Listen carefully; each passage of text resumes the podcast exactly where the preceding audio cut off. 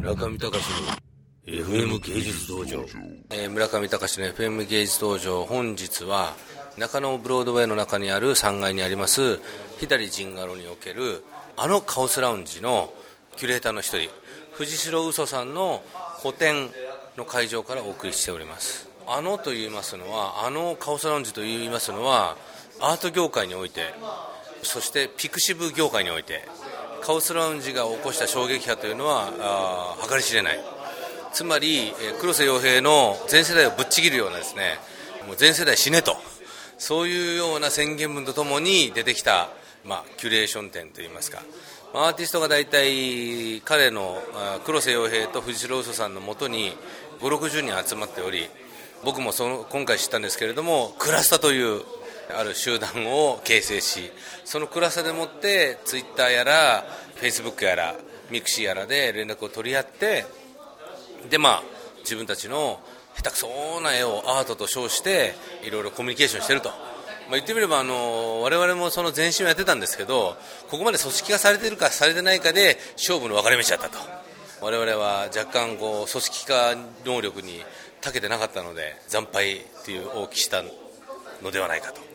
まあ、ちょっとよく分かりませんけどとにかくピクシブもカオスラウンジのイベントが出てからやっぱりアクセス数がものすごく増えちゃってみんなまあ要するに絵下手でも書いて発表していいんだと。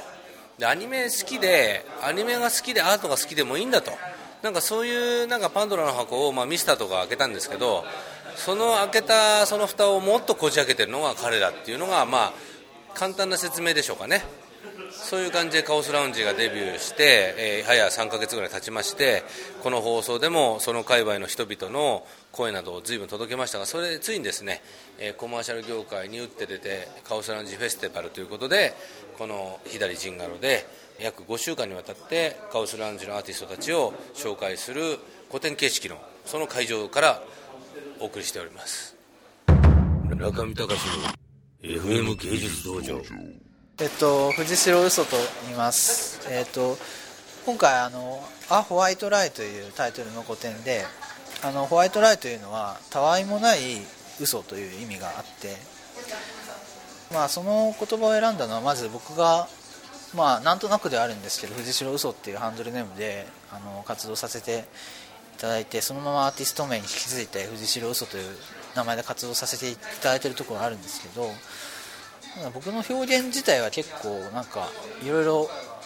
不完全であったりごまかしたりっていう作業がすごい多いんですよね。